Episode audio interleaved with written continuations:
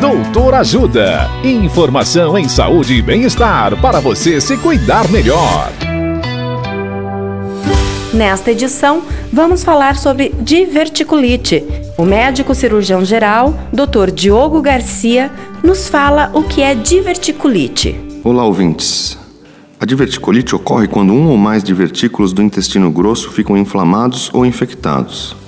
Isso ocorre quando eles ficam obstruídos ou por pequenos pedaços de fezes endurecidas que chamamos de fecalitos, ou mesmo por alimentos.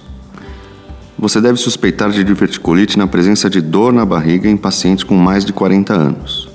Quanto maior a idade, maior o risco. Inicialmente, a pessoa pode sentir uma dor leve ao redor do umbigo. Após algumas horas, a dor vai ficar concentrada na parte esquerda do abdômen. Essa localização é uma informação muito importante e que tem forte associação com a diverticulite. Junto com a dor pode aparecer uma febre baixa, enjoo e vômitos. Na presença de um quadro assim, procure um pronto-socorro. Dicas de saúde sobre os mais variados temas estão disponíveis no canal Doutor Ajuda no YouTube.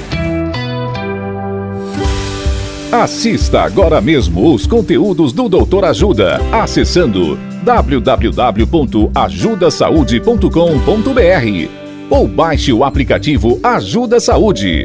Doutor Ajuda. Informações confiáveis em saúde e bem-estar para você se cuidar melhor.